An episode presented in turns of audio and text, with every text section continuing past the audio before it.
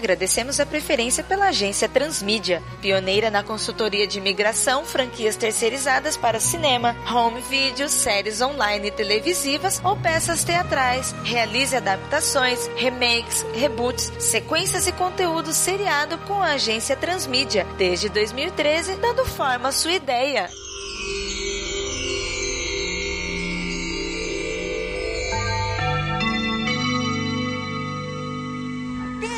Brinquedo Caverna do Dragão!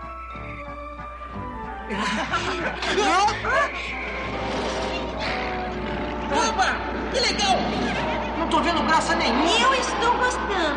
Ah! O que está acontecendo?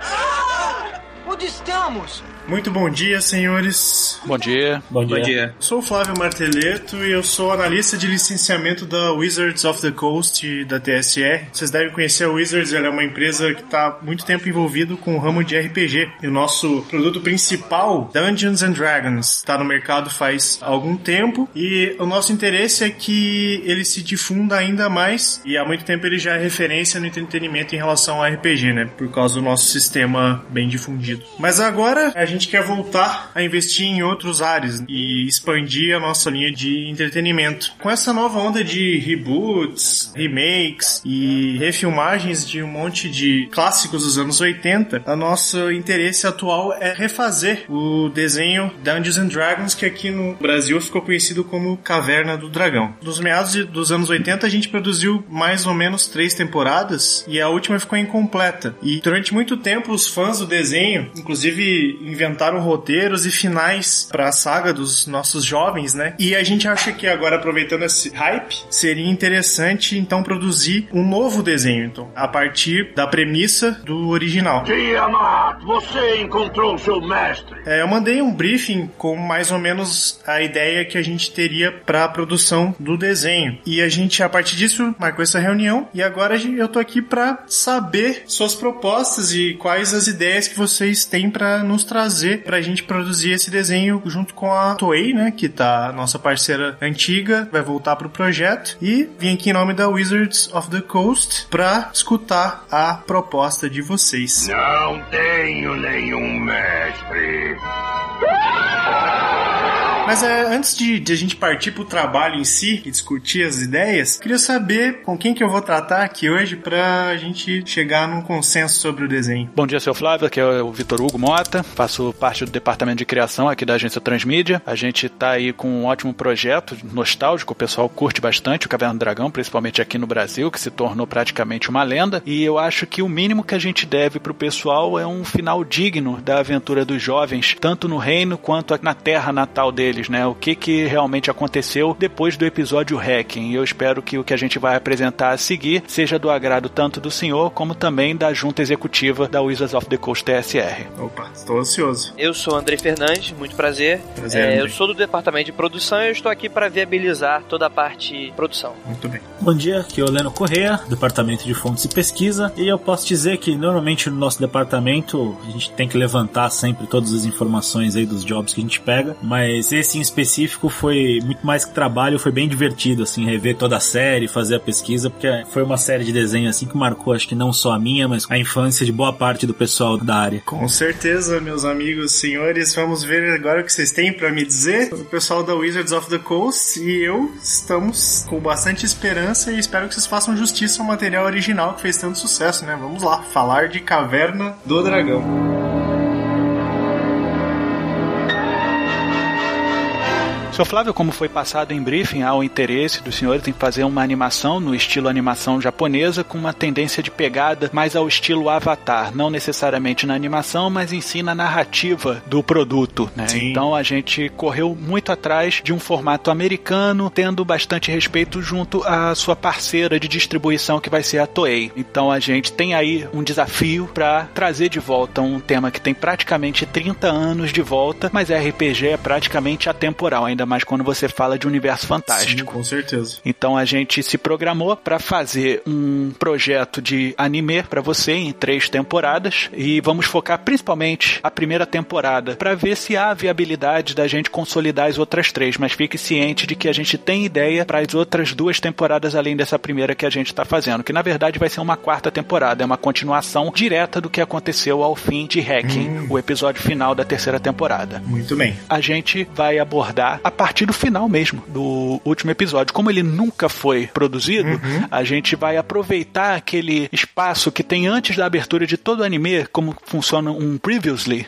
para realmente mostrar como é um previously do Caverna do Dragão de um episódio que nunca foi feito. Uhum. A gente vai hum. fazer os últimos momentos de Hacken, o que levou eles a terem aquele momento de dúvida. Sim. Ou a gente volta ou a gente fica. Muito bem, vamos ver. É como se fosse uma janela no espaço, uma porta entre aqui e a Terra. Feito isso, senhor Marteleto, a gente vai ter a abertura do desenho, que sempre é um espetáculo à parte, uma abertura de anime. Sim, com certeza. E a gente vai mostrar isso acontecendo mais ou menos uns 5 a 8 anos depois do ocorrido no final de Hacking. Opa vamos mostrar todo aquele equipamento de parque de diversões Sim. que tinha o carro do Caverna do Dragão de noite, tendo uma luz no meio daquele brinquedo e de lá saindo o Vingador. Lembrando que o Vingador, ao fim de Hacking, ele voltou a ser um guerreiro valoroso, filho do mestre dos magos. Sim. E você vê aquela figura totalmente deslocada, tal qual os garotos eram no reino. E ele andando de noite e com um foco. Estou procurando alguém. Ele sabe, a gente é quem não sabe, né? Que ele, naquele momento, ele é o nosso personagem orelha. Tá, exatamente. Tá, chegou no nosso mundo sem saber mais o que estava acontecendo, né? Ele veio com ele um veio consciente. Ele veio consciente. Ele veio com tá. um propósito consciente e a gente vai focar esse primeiro episódio nele fazendo essa busca e, em paralelo, falaremos do Bob, o garoto bárbaro, tá. junto com uma amiga que ele conheceu no reino, que é a Terry. Hum. Uma menina que tinha ido para lá através de sonhos, né? Ela entende, ela vê os sonhos, ela vê o futuro Sim. das coisas. Sim. Então ela conhecia o grupo, conhecia o que estava acontecendo. E quando eles voltaram, eles começaram a namorar. Me diga uma coisa, Vitor. Você só recapitulando, oito anos depois. De cinco a oito tá. anos depois. N a nesse gente caso, vê... o Bob tá com seus 16, 17 anos, então. É, e uma coisa que vai ficar clara com o evoluir da temporada é que a passagem de tempo nos dois mundos é diferente. Sim. Uhum. E isso é notado bastante no próprio desenho nas três temporadas anteriores, que os meninos na fantasia, né, no mundo do reino, passava muito mais rápido em relação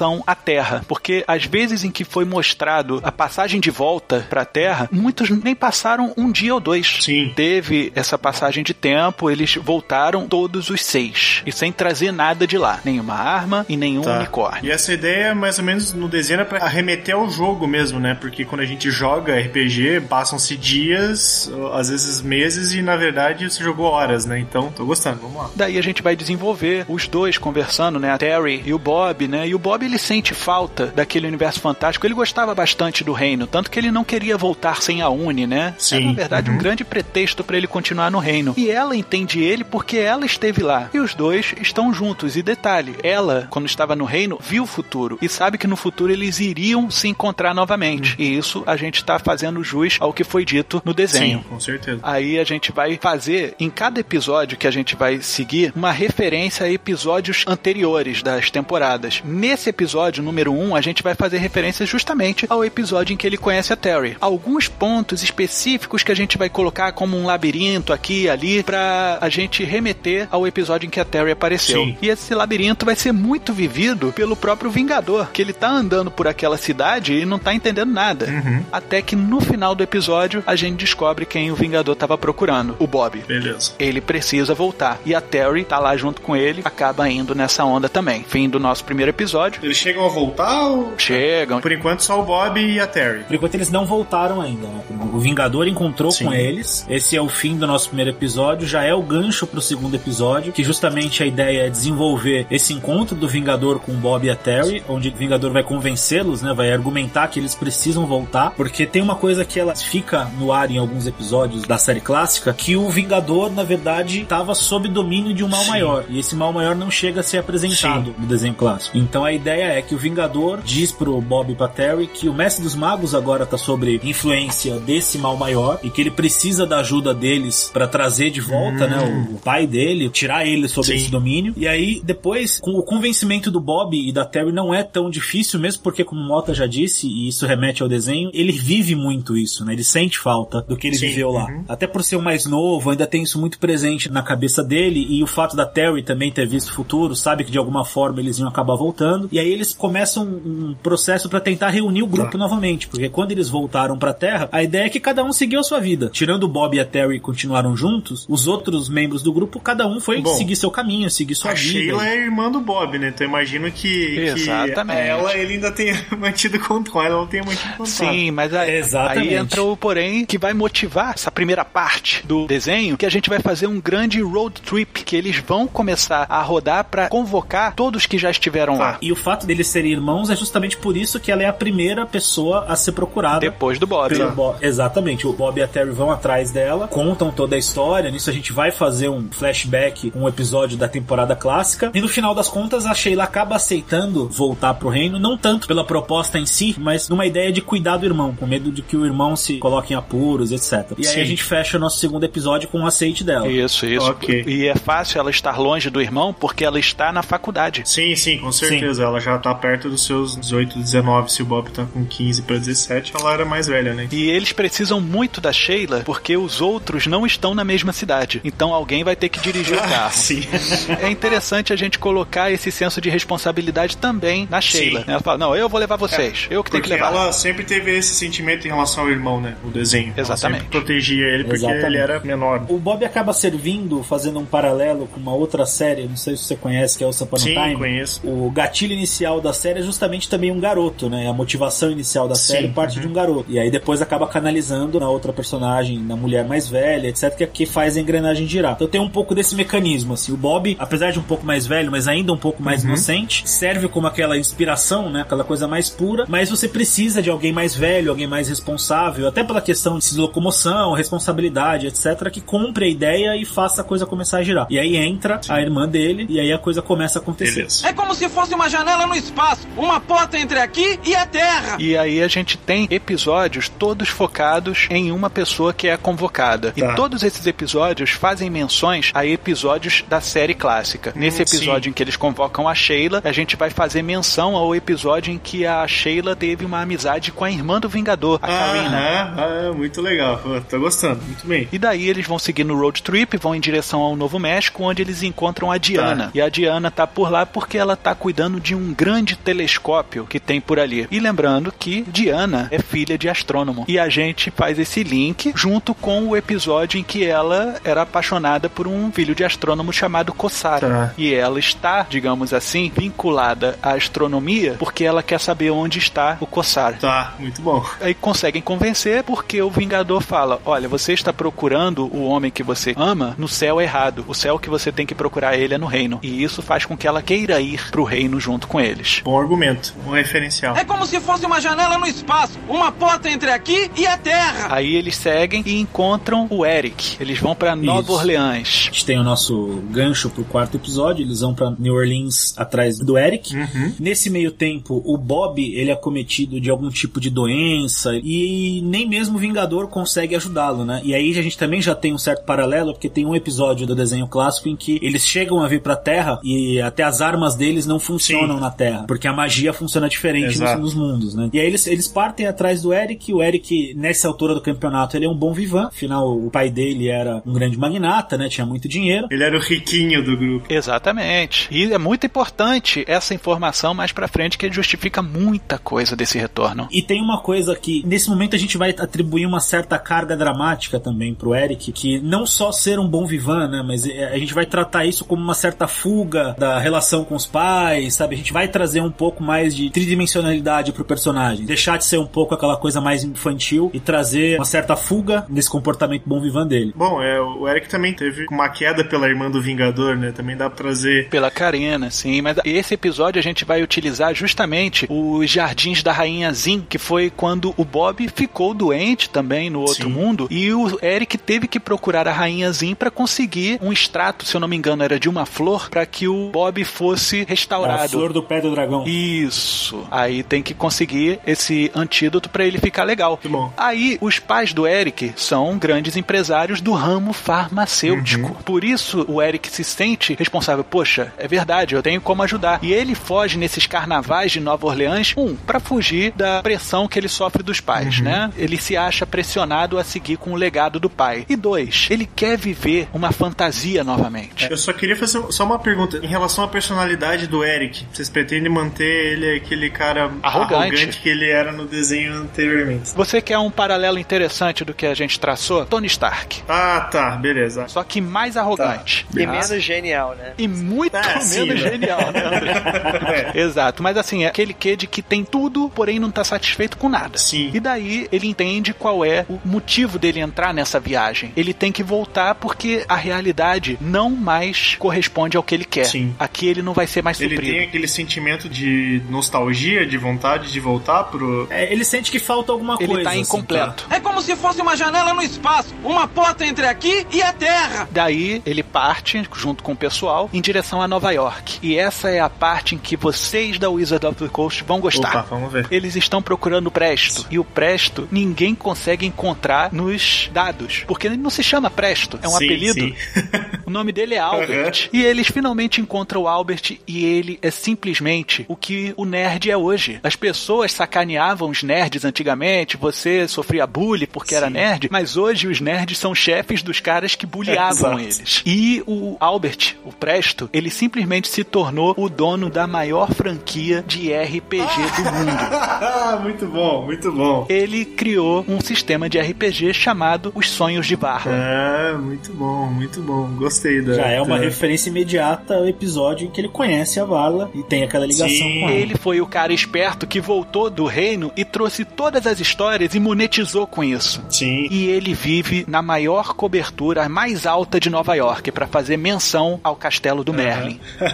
muito bom. E ele não consegue sair de lá porque, na verdade, ele não é um snob. Ele é mantido quase que em cárcere privado pelos seus acionistas majoritários. Ele é tipo o cérebro eles- da companhia e eles tentam sugar ao máximo o potencial dele. Exato, e ele não tem mais criatividade, porque ele, nesses anos todos, já colocou tudo pra fora do que ele viveu Sim. no reino. Então, nesse momento que chega todo mundo lá, o Bob, a Terry, Vingador, a Sheila, a Diana e o Eric, todo mundo, pra ir falar com o Presto, eles têm Uhum. que subir, passar por toda a segurança pra chegar no Presto e falar: vamos voltar. E o Presto ele quer voltar porque ele precisa de novo Sim. material pra continuar o trabalho dele. E é importante frisar bem isso, porque o Presto vai ser um personagem pela nossa programação que com o tempo ele vai sofrer uma certa Tá. alteração assim na personalidade dele. Porque se você reparar, todos os que a gente falou até agora estão voltando por um motivo nobre. Ele é o único que teoricamente está voltando por um interesse o que é particular. engraçado porque o Presto era o cara mais bonzinho deles, né? E o mais, o mais Exatamente. legal é que o Presto sempre teve medo de errar, né? Esse que era um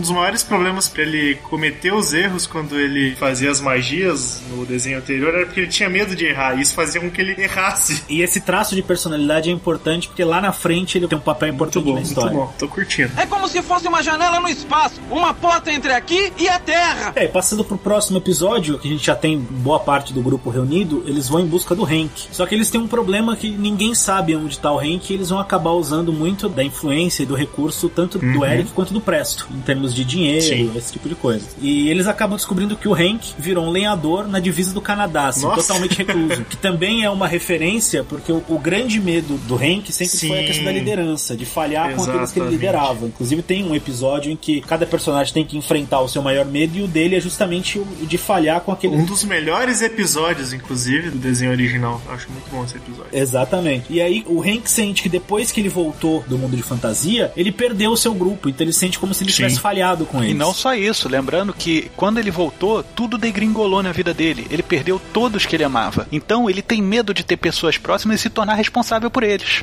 Exatamente. Então isso fez com que ele adotasse uma postura mais reclusa e virasse um lenhador na divisa com o Canadá. Então, é, depois de muito tempo, de muita dificuldade, eles encontram ele lá e a motivação para que ele aceite voltar para o mundo de fantasia é justamente reaver, né, aquilo que ele tinha, ter uma segunda chance na cabeça dele de não falhar com a responsabilidade dele, aquele senso de liderança. Muito bom. E aí o Hank se une ao grupo e todos voltam pro parque de diversões, onde eles vão voltar pro reino finalmente e.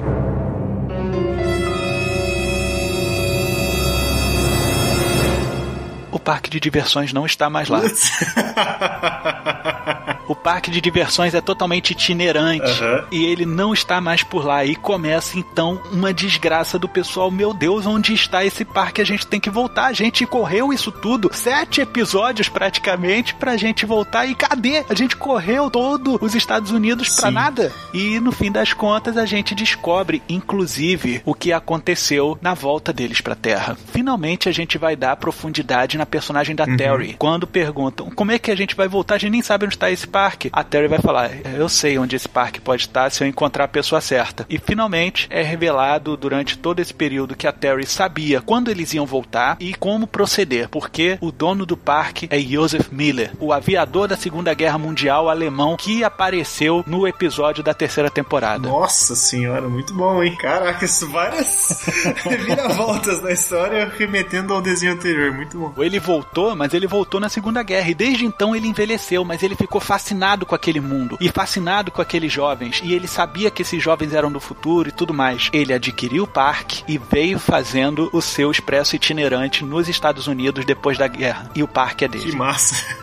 muito bom. E a Terry sabia disso por quê? Quando os jovens sumiram, Joseph sabia. Bom, eles vão ter que voltar. E eu sei quando é que é isso. Então eu vou acionar a pessoa que eu sei que já esteve lá e voltou para que eles estejam juntos na hora que eles retornarem do outro mundo. Mas como é que a gente vai fazer com que eles tenham sumido durante uma semana e eles não falem daquele reino? Simples, vamos falar que eles foram sequestrados. Eles entraram num brinquedo totalmente fechado. Os seis fala que todos foram sequestrados por conta do Eric, que Sim. é um riquinho, quiseram fazer uma chantagem para trazer uma grana, todos conseguiram fugir. Terry levou umas roupas surradas para eles, para que quando eles saíssem vestissem aquelas roupas e assumissem: vocês foram sequestrados. Não sabemos quem foi, foram plantadas evidências para que isso seja uma verdade assumida Tá. por todos. E desde então não foi necessário se falar do mundo, ninguém foi taxado como louco e a investigação simplesmente parou de ser guiada para adiante. Porém, nenhum deles sabia que se tratava de Tá. Joseph Miller. Bem bolado. Isso resolve, porque a, a volta deles pra Terra seria um- uma coisa muito problemática para tratar no desenho. Porque ou você teria que dar uma abordagem muito adulta pro público que a gente pretende trabalhar, ou ficaria ali uma ponta solta, alguma coisa mal amarrada. E é uma forma que a gente encontrou de trazer mais um personagem Uhum. da série clássica, né? E amarrar bem isso. E, inclusive de uma forma que também vai ser importante pro futuro. Bacana. É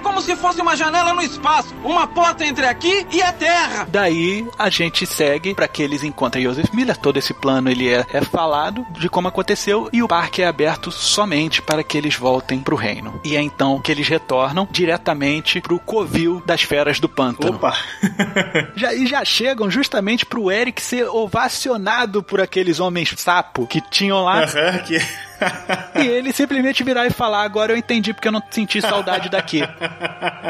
E no fim das contas, ele na verdade tá se sentindo amado ali. Só que ele é muito arrogante pra isso. Ele sabe que ele tá no lugar dele, que é o lugar certo. E ali eles enfrentam um tipo de ameaça e tudo mais. Nesse episódio, a gente tem que saber que eles estão sem armas. Ah, pois é isso que eu ia perguntar. E agora? Próxima fase. Eles precisam arrumar as armas. E onde estão elas? Devidamente guardadas, não é, Oleno? E aí a gente vai aproveitar tanto essa busca dele pelas armas pra trazer um- uma personagem que vai ser muito importante na primeira temporada, que vai ser a Zandora, que foi ajudada por eles no desenho clássico, tem um papel importante e vai acabar se tornando uma espécie de mentora durante essa primeira temporada, assim como o Mestre dos Magos foi no Tá. desenho clássico. Ela guarda as armas dele na caixa de Zandora. Lembrando também que quem voltou foram Hank, Eric, Presto, Diana, Sheila, Bob, Tá. Vingador e Terry. Ela veio junto. Tá, ela veio junto. Beleza. Exatamente, porque ela é, É, a nossa personagem orelha. Tá ali inserida num contexto em que ela não viveu muito, né? Ela viveu pelas histórias do namoradinho. É, e isso é importante também para que a série não fique totalmente nostálgica, né? Porque você vê que a gente a todo momento faz referências ao desenho clássico, uma Sim. parte do público não vai ter tido contato com esse material. Então ela acaba servindo para ambientar esse público que não teve acesso ao primeiro desenho. Então ela vai estar descobrindo ali, assim como o público que não conhece. Justo, justo. É como se fosse uma janela no espaço, uma porta entre aqui e a Terra. A gente mostrou o que aconteceu no mundo normal. Agora a gente vai mostrar o que aconteceu no mundo do reino. As coisas degringolaram desde que aconteceu o grande evento que trouxe o Vingador para buscar o pessoal. Eles vão ter que atravessar um grande percurso para eles pegarem essas armas que estão devidamente guardadas longe da visão daquele que não deve ser mencionado, que é o mal. Eles vão passar pelo bosque das árvores sábias. Só uma pergunta. Até então, então não vai ser mencionado como que o Vingador chegou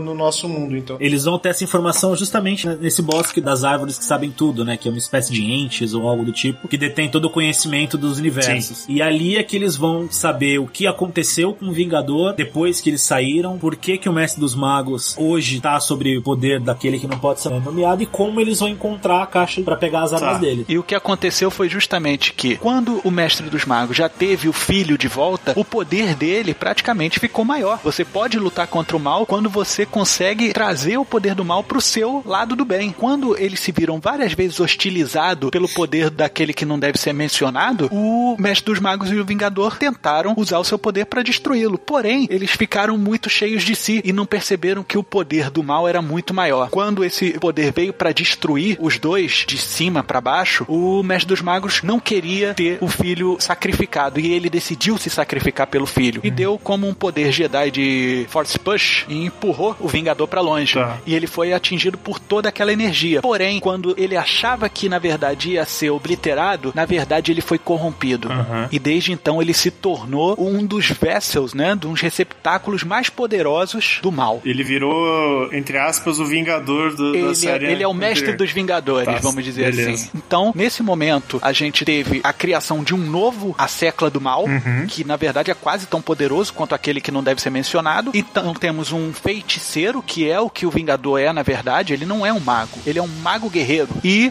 o que a gente teve foi uma vaga de mestre dos magos, automaticamente pego pela Zandora. E isso é o que os entes explicam. Então a Zandora teve como utilizar esses termos de planescape, que é muito utilizado tanto no desenho como também um artifício da sua empresa de falar de outros planos para enviar o Vingador para nossa Terra. Ah, muito bom. A gente passa por esse episódio em direção aonde está o baú com as armas dos garotos. A Zandora guardou, não tava com ela, então. A Zandora é dona daquele baú da felicidade. Sim. É, aí agora o que acontece é que o grupo passa pra uma nova busca que é chegar até a Zandora. E a Zandora está guardando um dos lugares mais santos e sagrados do reino, que é o Vale dos Unicórnios. Também tem um pequeno easter egg nessa busca, né? Porque no episódio onde ela é apresentada e, e eles têm a possibilidade de voltar pra casa, e se não me engano é a primeira vez em que o Bob se nega aí por causa da Uni, ela mesmo disse que cuidaria da Uni, né? Então é um easter eggzinho pequeno, mas ela tá nesse momento no Vale dos Unicórnios protegendo os unicórnios, né? Mas também guardando a Uni como ela tinha Tudo bem. prometido. E lembrando, não apenas esses unicórnios, ela também guarda a montaria do Vingador. O pesadelo ainda existe. mas não é mais pesadelo, né? Vamos chamá-lo de Escado Fox.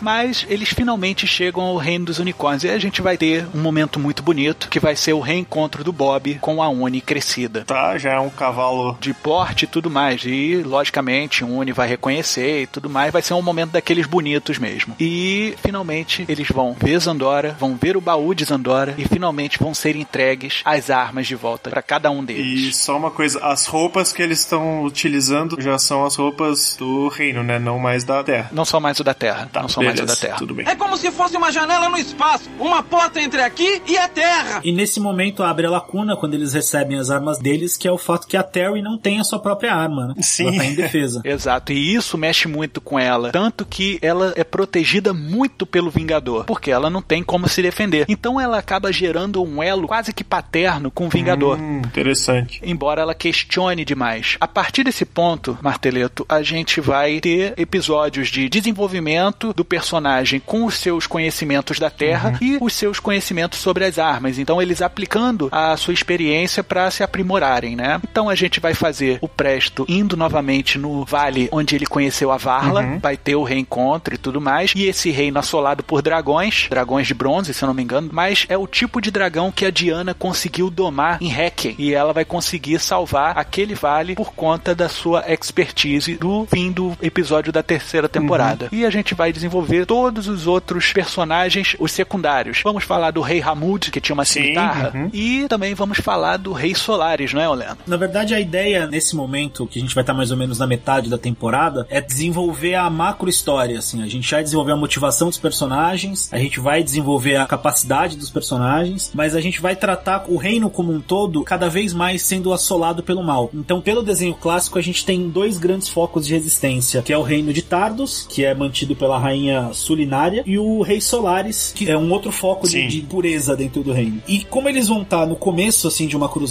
eles vão buscar apoio justamente nesses lugares. E o que vai acontecer é, eles vão sempre chegar nesses lugares e eles vão cair. Esses castelos vão caindo, sendo atacados pelos asseclas aí do Mestre dos Magos, e principalmente com uma general dele, que é a Lady Lore, que é aquela rainha demônio das aranhas, se não me engano. Sim. Uhum. E aí a gente vai ver cada vez mais o reino sendo dominado pelas trevas, assim. Isso vai durar alguns episódios, onde eles vão sempre tentar procurar ajuda e aí não vão conseguir e o reino vai cair. Eles vão se sentir cada vez mais acuados pra gente conseguir tá. chegar no, no, cliffhanger aí no final da temporada. E lembrando que essas passagens deles são justamente portadores de males, né? Porque só piora. Sim. Onde eles uhum. pisam, uhum. dá ruim. Uma coisa meio o Arauto dos Corvos, né? O Arauto da Tempestade no Senhor dos Anéis, sabe? Onde eles chegam para tentar ajudar, a coisa degringola. Sim.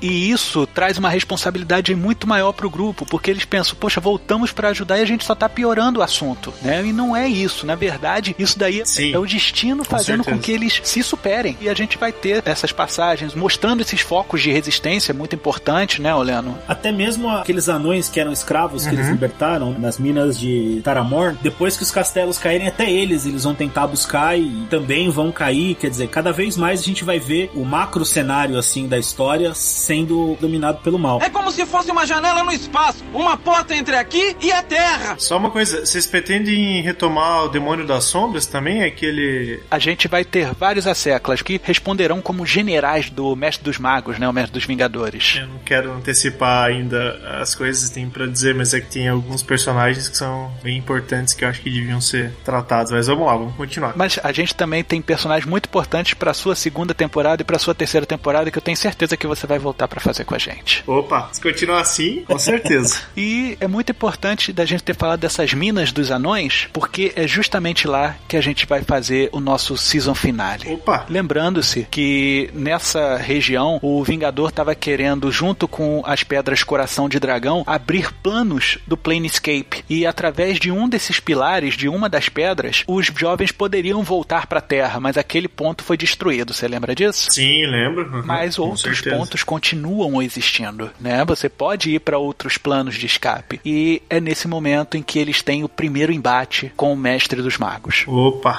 Muito bom. Ele surge e para ajudá-los não tem só o Vingador e os anões e o Mago Melchior, tá. né, do o Mago Anão. A Zandora também vem. É, lembrando que lá atrás, quando eles recuperam as armas, né, a gente tem uma lacuna que ficou, que é o fato da Terry não ter a sua própria arma, né, e, e até aquele momento, ainda mais pela posição que ela vai adquirir no grupo de sempre contestar e etc, ela acaba sendo um peso, de certa forma, né, porque ela não consegue se proteger. Tudo, a gente vai aproveitar para gerar uma empatia maior com o Vingador, tá. mas vai chegar um momento que ela vai precisar se virar por conta própria. E é justamente quando eles encontram as suas armas e a própria Zandora é quem vai dar uma arma para ela. E aí a gente gerou uma discussão lá entre a nossa equipe, porque a gente precisava de uma arma que fosse uma arma feminina, né, algo não muito agressivo, mas que também respeitasse ali o, a ambientação do desenho clássico. E aí nós fomos pesquisar todas as armas que em algum momento apareceram na uhum. história e a gente acabou optando pelo chicote, uhum, que tá. ele é um chicote que aparece no episódio, que é um chicote de energia. E energia assim como o arco do Hank. Okay. Exatamente. E isso é interessante porque Sim. ele é uma arma que não é uma arma muito agressiva, então justificaria pela personalidade da personagem e por ser um arco de energia, também em alguns momentos ele serve como suporte, né, para você atravessar algum terreno mais complicado ou mesmo As aplicações são infinitas. Sim, sim. Exatamente. Trabalhar em conjunto com a energia sim. do arco do Hank também pode render algumas coisas muito boas, mas o principal ponto desse chicote é que as armas do grupo foram cedidas pelo Mestre dos Magos. Sim. Então ele conhece exatamente a utilização e o potencial de cada uma delas. Uhum. Agora, a arma da Terry não. Ela é uma arma que para ele é uma incógnita. Tá. Então isso vai ser muito importante quando a gente chegar no embate com ele, porque todos os membros do grupo vão ser de alguma forma previsíveis. Tá. Ela não. Sim. É justamente nessa luta nas minas de Taramorn que a Terry vai mostrar o seu diferencial. O Mestre dos Magos vai dar tapa na cara dos garotos, porque uhum. ele conhece todo o modus operandi, ele conhece como as armas funcionam e ele simplesmente faz com que a energia dessas armas não lhe faça mal. Tá, me diga uma coisa, o Vingador tem alguma arma especial? Ele é um guerreiro feiticeiro. Tem a, a luta corpo a corpo e tudo mais, porém ele tem o lance da magia. Tá, beleza. E a gente vai desenvolver dessa luta, mas a gente vai ter aquele momento em que o mestre dos magos vai lutar contra o mal que há dentro dele e ele vai reconhecer aqueles jovens e fala: Meu Deus, são os garotos que eu mandei de volta que me ajudaram a salvar o meu filho. Uhum. E é nesse momento de dúvida em que, ao invés de matá-los, ele convoca novamente o poder das pedras coração de dragão e bane os seis com suas armas durante o evento. Só ficam Tá. Vingador, Terry e Zandora. E a gente fecha justamente a primeira temporada com os seis: Hank, Eric, Presto, Bob, Sheila e Diana no cemitério dos dragões. E nesse momento você só ouve o respirar gutural de alguma coisa que abre cinco pares de olhos. Muito bom, é isso aí.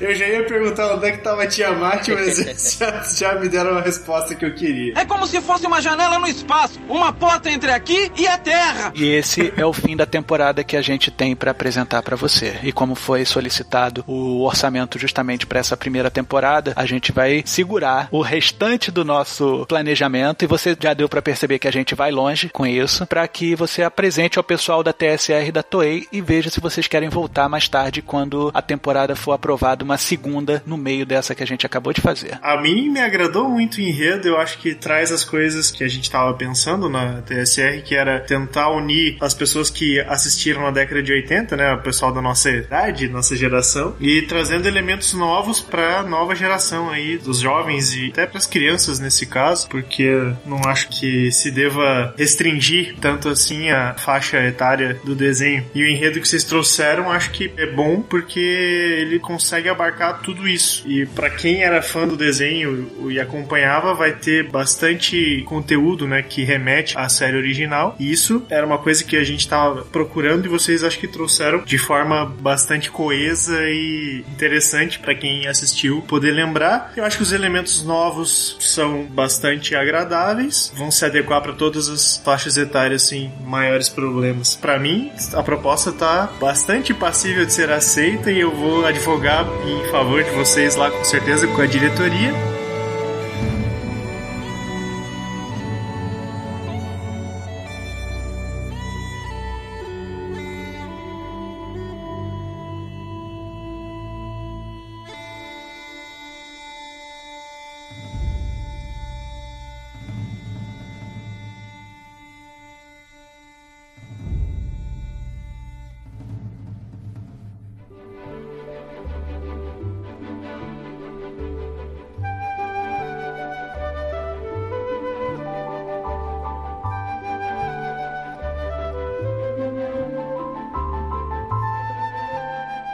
Acho que a gente pode começar a tratar das partes mais técnicas, né, em relação à produção. Vocês sabem que originalmente quem produziu o desenho e animou foi a Toei Animation. Entretanto, eu acho que para a estrutura de linguagem e narrativa que a gente quer trazer agora para a nova geração, eu acho que a Toei não se enquadra adequadamente para esse tipo de público que a gente quer retomar agora. Eles vão entrar sim na produção como parceiros, né, e provavelmente na distribuição do desenho, mas não vão produzir os episódios. Então, quais sugestões vocês têm para o desenvolvimento dos desenhos propriamente dito? A gente fez aqui pesquisas sobre os estúdios possíveis e aqui a gente trouxe duas referências de ótimos estúdios que estão com trabalhos sensacionais na TV atualmente. Algumas você pode acompanhar, que mesmo já foram distribuídos pelo Brasil. Um deles é um estúdio que eu gosto bastante, que vem trabalhando já tem pelo menos uns 10 anos que eles vêm trazendo ótimos desenhos, que é o estúdio Bones. Ele é muito competente, ele gosta também muito de trabalhar com um tipo de arte que às vezes foge do convencional, foge um pouco do clichê, né? Então ele é tipo de que a gente vai conseguir mesclar aos nossos propósitos, né? Que o Studio Bones ele já trabalhou com as animações dos dois Full Metal Alchemists, que são animes que são bastante conhecidos.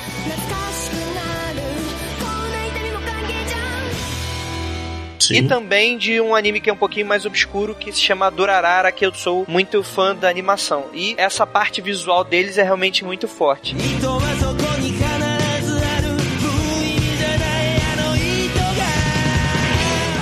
outro também que seria muito interessante, que esse, apesar de ter as suas polêmicas, ele é um que tem o embasbacamento visual dele é gigante, que é o A1 Pictures, que ele é o, o- o responsável pela animação do Sword Art Online, que é um anime que pouca gente conhece, é um anime relativamente novo, se eu não me engano de 2010 ou 2011, que tá hoje disponível na Netflix brasileira e que é um desenho que você vê que tem um- uma qualidade quase como de um filme de animação, nem uma série, super cheio de efeitos.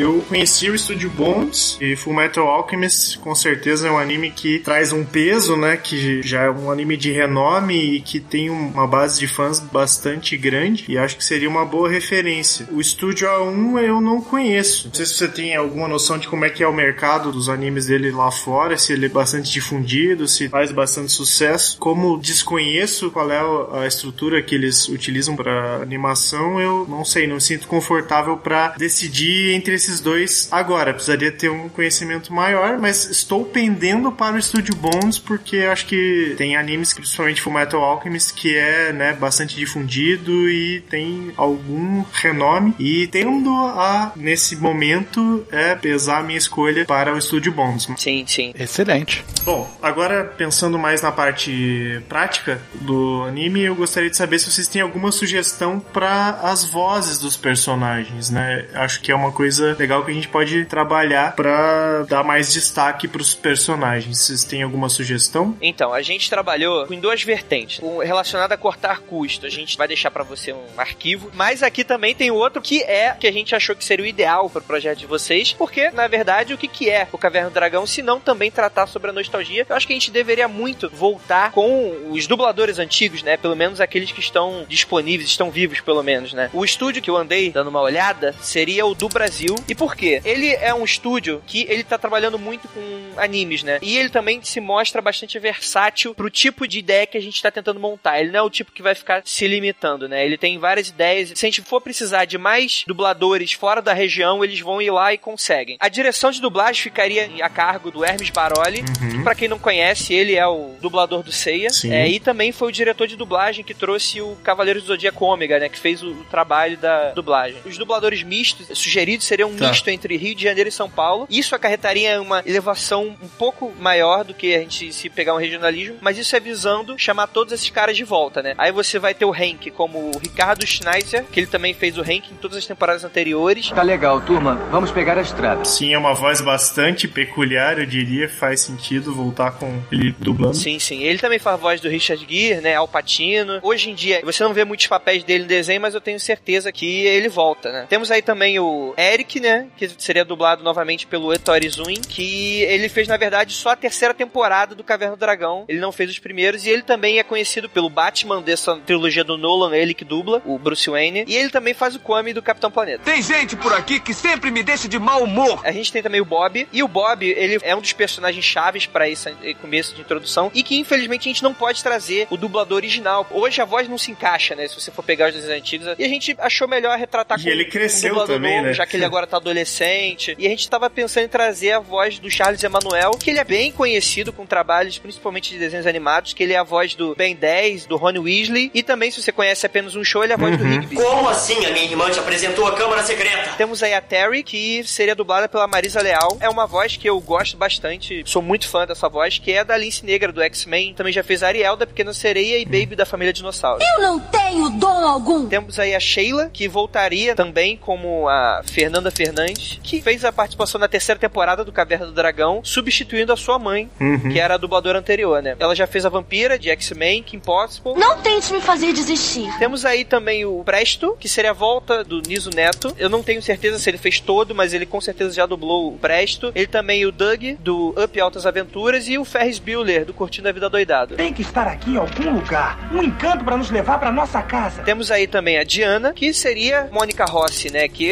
ela, a voz também é muito conhecida como a Priscila da TV Colosso, e a Lois Lane em várias obras do Superman, como o desenho e o seriado de TV. Eu sou Diana, prazer em conhecê-lo. Mestre dos Magos, a gente tem um problema porque o, o último dublador dele, ele acabou morrendo, só que ele foi dublado por duas pessoas na série original, né? Que então tô trazendo a pessoa que tá viva atualmente, que é o Miguel Rosenberg, que ele também fez a terceira temporada da Caverna do Dragão, o Sr. Burns dos Simpson e Zé Colmeia da turma do Zé Colmeia. Olhe que ainda há surpresas guardadas e nem todas serão agradáveis. Temos aí também o Vingador antes da transformação, que ele voltaria assim nesse revival de se dos cinco Sim. primeiros minutos aí da- do primeiro episódio. A gente tem aí ele ainda como Vingador mesmo do mal. Voltaria na voz do Orlando Drummond, que é o grande dublador que trouxe a vida a ele, né? Que também é o Scooby-Doo, Popeye. Chegou mais uma vez a hora. Só que depois da transformação, ele vai ser dublado pelo Francisco José, que é bastante conhecido pelo Pantro em Thundercats e também fez Lex Luthor em a maioria dos desenhos da Liga da Justiça e Super-Homem. Não precisa de mim. Não haveria um herói se não houvesse o vilão. Essa primeira proposta, inclusive, ela preza muito pela nostalgia que esse desenho significa. Eu adoraria ver todo esse pessoal de volta, mas a gente sabe que exigências geram custos, né? E isso pode gerar um certo custo de produção. Se vocês tiverem como apresentar uma bala na agulha para que isso seja produzido e manter algo mais ortodoxo, mais conservador, acredite, eu e metade da torcida do Flamengo vai adorar que isso seja concretizado. Porém, a gente também pensa de maneira empresarial. Então a gente sabe que a gente tem que lhe apresentar uma proposta que custeie menos a produção. Sim. Então a gente tem uma proposta secundária que seria da Dubla Vídeo, um estúdio de São Paulo, e justamente São Paulo porque ele tem uma proficiência muito maior que a do Rio de Janeiro na dublagem de animes. Sim. No caso, na Dubla Vídeo, a gente trabalha com o senhor Marcelo Campos, que ele é um dublador famosíssimo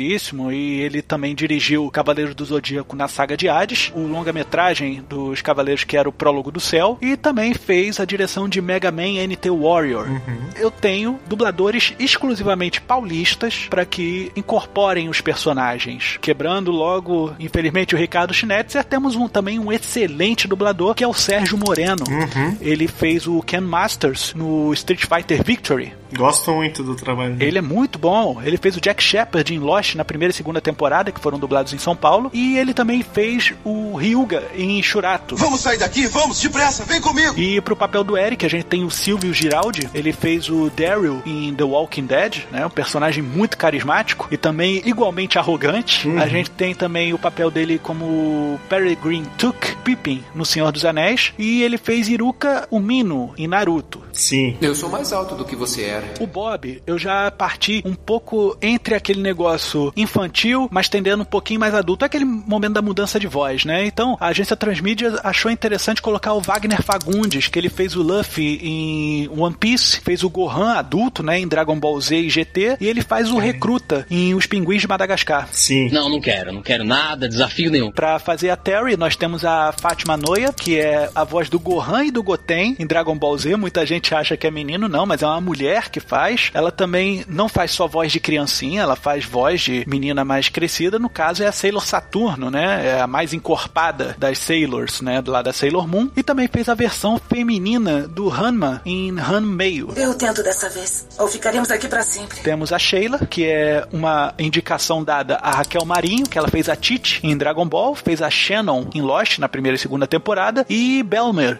em One Piece. Se você aceitar, nós estamos aqui pedindo uma segunda chance pra você. O Presto ficaria a cargo de Márcio Araújo. Ele fez o James em Pokémon, da equipe Rocket. Fez o Hurley em Lost, na primeira e segunda temporada. E o Yantia em Dragon Ball, em todas as suas passagens ao longo de todo o alfabeto. Isso não é possível! Não! Temos também a Diana, que seria transformada na voz da Márcia Regina, que fez a Ana Lucia em Lost, na primeira e segunda temporada. Fez a Misty em Pokémon. E a Hayley Smith em American Dad, é a filha adolescente problemática do Stan Smith. Ai, eu estraguei tudo, eu tava tão nervosa. Mestre dos Magos ficaria por conta do Hélio Vacari. Ele fez o Gandalf no Senhor dos Anéis, fez o Brian Griffin na Família da Pesada e fez o primeiro Mitsumasa Kido em Cavaleiros do Zodíaco. A sombra ameaçadora que se levanta no leste toma forma. Mas ele ainda não é tão poderoso a ponto de estar acima do medo. Pro Vingador, já pensei junto à agência Transmídia de trazer um cara que conseguisse fazer a variação das duas vozes, que fosse imponente bom e imponente ruim, não fazendo em antes e depois da transformação. No caso, seria o Luiz Antônio Lobo, que ele fez o Piccolo em Dragon Ball, John Locke em Lost na Sim. primeira e segunda temporada e fez o Ayoria de Leão no Cavaleiros do Zodíaco. Não importa.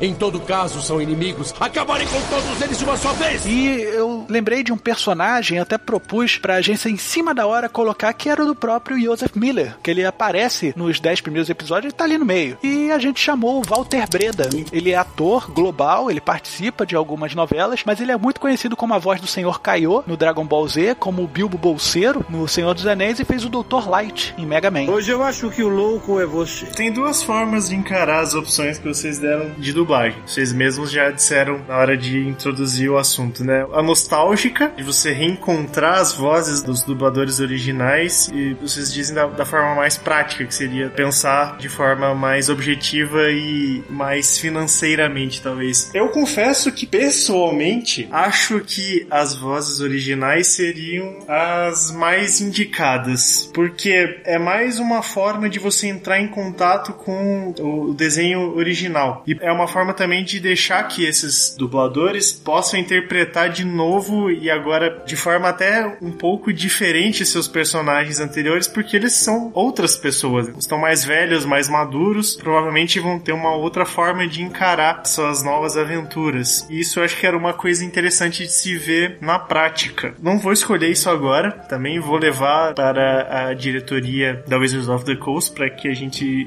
escolha em conjunto, inclusive porque eu tô aqui naquela febre, né, da discussão ainda das ideias. Eu gostei muito do que vocês apresentaram aqui e eu não quero, né, ser levado pela paixão na escolha. Eu sou o mestre dos magos, seu guia em Caverna do Dragão. Muito bem, senhores, chegamos ao fim da reunião. Acho que as ideias que vocês trouxeram aqui, de forma geral, me agradaram bastante. Eu vou com certeza defendê-las como vocês defenderam para mim, para a diretoria da Wizards of the Coast. Eu acho que a forma como vocês abordaram a história original e trazendo com pequenos momentos do passado para a história nova é uma forma de respeitar, que era uma coisa que a gente buscava com esse projeto, né? Respeitar a obra original, por mais que ela se encontre no passado, né? Na década de 80, a, a linguagem utilizada já não é mais a mesma, tanto na forma de apresentar a animação, na forma prática da animação, mas como se contar histórias hoje na animação. E eu acho que a forma como vocês abordaram essa nova história condiz com o que a gente enxerga nas animações atuais. É uma coisa um pouco mais séria, com os personagens sendo desenvolvidos de forma mais robusta do que antigamente, quando a história era mais importante para cativar o público de forma geral. E me agradou muito a forma como vocês abordaram a problemática dos personagens, que era uma coisa que a gente estava buscando, né? Que eles fossem encarados de uma forma mais séria e, inclusive, desenvolvendo seus problemas psicológicos, né? Características psicológicas. E isso de uma forma que fique bastante mesclada com a própria história que vocês estão colocando como arco. É bastante interessante. Quero agradecer aqui ao Andrei, ao Oleno e a você, Vitor, pelo carinho que vocês trataram o projeto, que é uma coisa que é importante para Wizards of the Coast, uma vez que é muito raro a gente trazer a mídia RPG para outras formas audiovisuais. A gente já trabalhou com videogames, já fez o desenho na década de 80, mas é, é difícil que a gente trabalhe essas histórias, né, do mundo de Dungeons and Dragons fora do role-playing game. E eu espero que a gente possa desenvolver as próximas temporadas. Eu estou ansioso para saber o que vai acontecer com os nossos personagens. Muito obrigado. Muito obrigado. Ah, Foi um grande prazer estar aí com isso novamente. Espero que esse projeto vá pra frente. Agradeço, como eu disse lá no começo da reunião, foi bastante prazeroso assim revisitar esse material e fico feliz que a linha que a gente resolveu adotar foi de agrado aí de vocês e tô torcendo para esse job sair, inclusive com a sua continuação. Bom, Marteleto, eu e meus amigos fizemos um trabalho realmente carinhoso, com paixão, que a gente gosta desse desenho, a gente cresceu com esse desenho e vira e mexe, a gente vê esse desenho passando no canal a cabo e se der mole a gente também assiste no YouTube, se for necessário, porque realmente marcou, né? E ele tem aquele cheirinho da nossa infância, né? A gente cresceu com isso. E eu espero que a gente tenha realmente atendido, o senhor tenha uma empolgação realmente sincera e que os executivos da sua empresa tenham a mesma excitação que você teve ao receber a nossa proposta. E quem sabe, vocês gostando realmente num coletivo da primeira temporada, a gente não conta para você o que aconteceu com os seis meninos na segunda temporada de Caverna do Dragão, o anime. Com certeza eu vou querer saber.